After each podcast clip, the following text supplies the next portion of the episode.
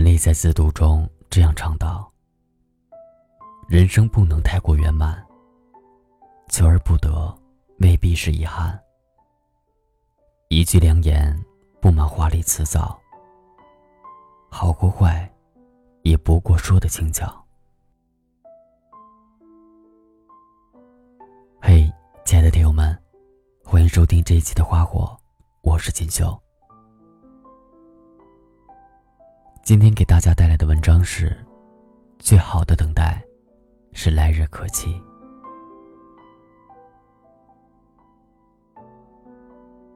我很想知道，放弃了一个自己喜欢了很久的人是什么样的感觉。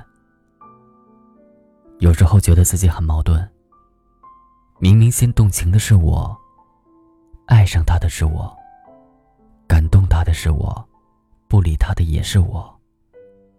最后离开他的，还是我。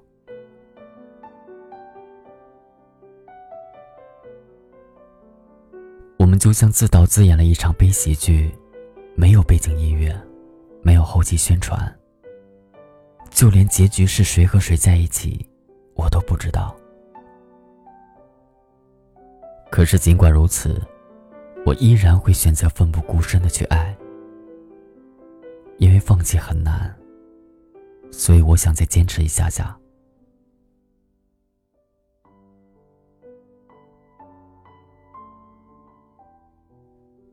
打开书馆门口灯箱的时候，女孩推门进来，坐在靠近玻璃窗的位置，点了一杯咖啡。前几天，女孩和一个男朋友模样的人在这闹得不愉快，所以佳明对她印象很深刻。你的咖啡。佳明走过去的时候，女孩条件反射似的抬了抬头。女孩似乎不高兴，神情像是快要淹没的潮水。女孩点了点头。佳明回到柜台处，清点一天的账单。因为下雨，店里的客人很少。佳明百无聊赖，掏出了一本小说。佳明二十六岁，有点为一家小资。毕业后留在南京，打理女朋友出国前经营的书馆。起初很纠结，是开书店还是开咖啡馆，索性合二为一。来这儿的人可以免费阅读书架上的书。你好，请问这里有笔吗？女孩走到柜台处。平时很少有客人会借笔，所以找起来有点困难。又不方便拒绝，佳明放下手里的小说，将记账用的笔递给他。女孩接过笔，回到位置上。时光在静静的流淌，书馆来了零星的三两个人。窗外的雨停了，灯箱的光倒映在潮湿的地面上，闪烁着暧昧的光影。原本约定好晚上去看电影，哥们打电话说要陪女朋友。听见“女朋友”三个字，佳明心里有点失落。心想着这个女孩走了以后，就早点打烊回去休息。女孩付账的时候问：“请问那本《岳阳情书》我可以买走吗？”啊，不好意思，这里的书是非卖品。女孩点点头，推开门准备离开，又折回来。上次的事，不好意思了，我有两张电影票送你吧。佳明看和自己买的票是同一场电影，然后提议一起，女孩答应了。电影结束后，两人沿着路走到地铁站，女孩的话不多。但情绪一直很低落。佳明抬头看看远处的路灯，眼睛里闪烁着朦胧的光亮。女孩忽然说：“你愿意接受异地恋吗？”佳明有点后悔提议一起看电影了，因为他想起了在美国的女朋友，两人因太久没见面而吵了一架。第二天在打扫的时候，佳明在女孩的位置上发现了一个纸条。我渴望能见你一面，但请你记得，我不会开口要求要见你，这不是因为骄傲。你知道我在你面前毫无骄傲可言，而是因为唯有你也想见我的时候，我们见面才有意义。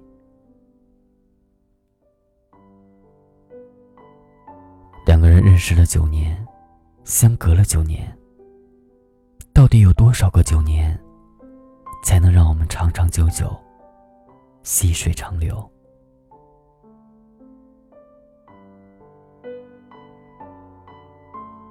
九年两个字深深印在佳明的心里，就像是一句短暂的魔咒，整个人的神经被死死拉扯住，一颗心。像是冰冷的昆虫，在潮湿的水洼里，被突如其来的雷阵雨惊得浑身颤抖。差不多傍晚的时候，女孩走进来，和前天一样，点了一杯咖啡。佳明把纸条递给女孩的时候，女孩说：“可以陪我坐一会儿吗？”佳明看店里没多少人，便答应了。其实他也想知道关于纸条的故事。女孩叫罗薇，阅读时喜欢写心得。高中谈了一个男朋友，是文学社社长。两人因文学结缘。高中毕业后便开始了异地恋。前一天，罗薇想要买的《岳阳情书》是男朋友最喜欢的一本书。上次借给女孩被舍友弄丢了，所以两人闹得不愉快。电影也泡汤了。罗威说：“我们认识了九年，朋友都劝我不要异地恋。可我是真的爱他，不知道为什么。两个人分开久了，反而更适合隔空恋爱。见面了以后，会觉得很多地方合不来。可是，只要能见他一面，所有的坏情绪都烟消云散。”一杯咖啡的功夫，一个骑摩托车的男生将罗威接走了。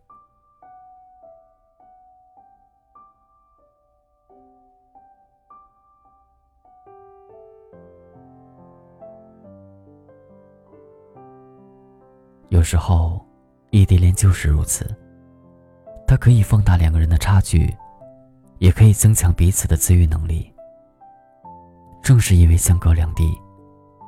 所以每一次见面，都格外珍惜。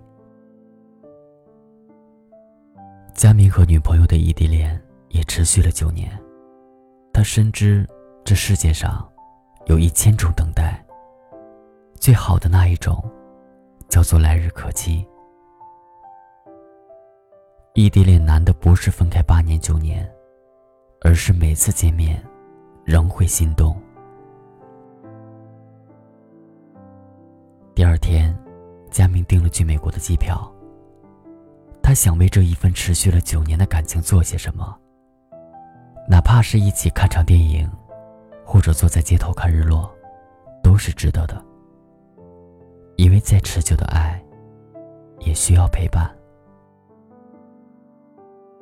我能惯着你，也能放弃你；我能把你宠上天，也能杀你不眨眼。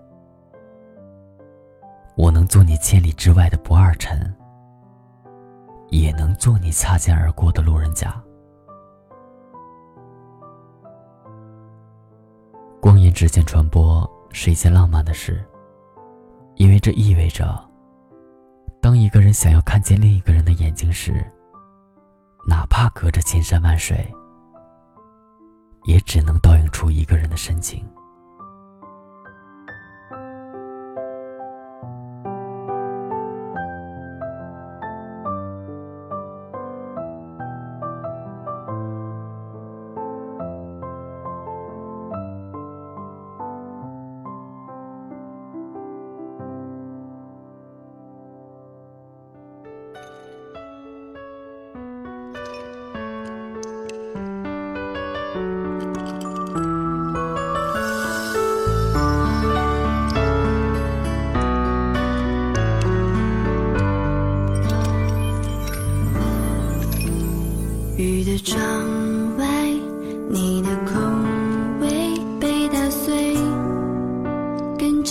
被大风吹向美